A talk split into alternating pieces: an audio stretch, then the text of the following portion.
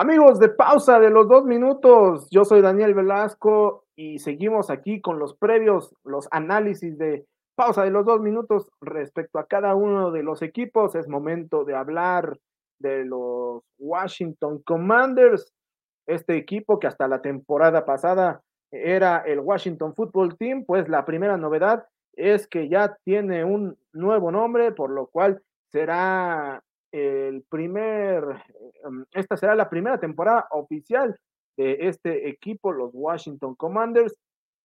Y pues bueno, justamente eh, al ser su primera temporada, inician eh, justamente con unos bríos completamente renovados y pues bueno, depositando sus esperanzas de tener una buena temporada, no solamente en el coach Rivera, sino también en eh, lo que pueda hacer Carson Wentz, que bueno, es una de las principales adiciones que tuvo este equipo eh, de cara a la próxima temporada y que pues buscará mejorar de forma sustancial lo que hizo eh, la temporada pasada. Hay que recordar que este conjunto finalizó el año con un registro de siete victorias eh, a cambio de diez descalabros, lo cual sin duda alguna lo dejó fuera de toda posibilidad de estar teniendo actividad en los playoffs de, la NFL, ¿no?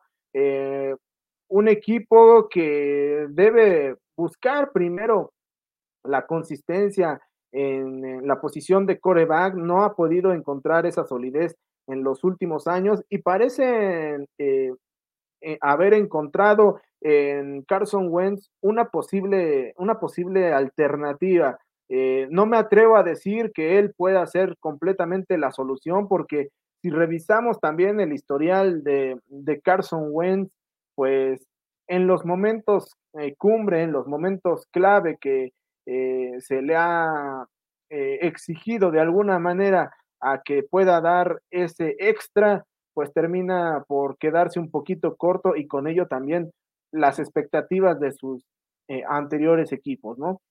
hay que recordar que esta división, la división este de la conferencia nacional, no es una que desconozca el mariscal de campo de los ahora Commanders, porque hay que recordar que eh, inició su carrera justamente con el equipo de las Águilas de Filadelfia. Este equipo, pues que sin duda alguna eh, buscará eh, a través de, la presencia de, Carson Wentz tratar de hacer un o tener una ofensiva mucho más mucho más explosiva que la que tuvieron el año el año anterior romper un poquito este e-, esta tendencia a la baja que han tenido en los, e-, en los últimos años.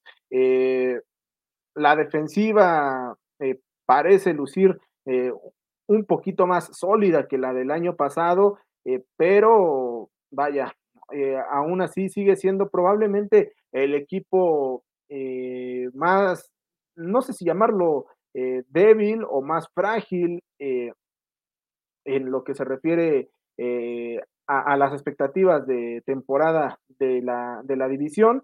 Eh, yo creo que este equipo eh, va a tener una temporada un poco complicada.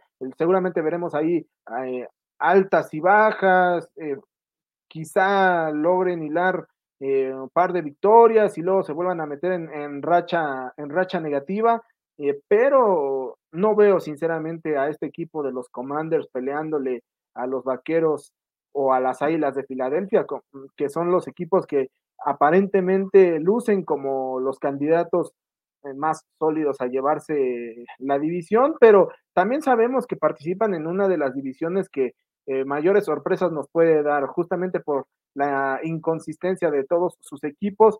De repente eh, no se espera mucho de alguno y es el que termina dando la campanada.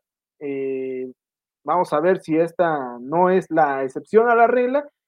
Los, los Commanders, pues esta temporada eh, estarán teniendo una marca de solamente seis victorias eh, a cambio de eh, once derrotas, lo cual sin duda alguna no es un buen presagio para este equipo. Estarán, desde mi punto de vista, eh, instalados también en el fondo de, de, su división.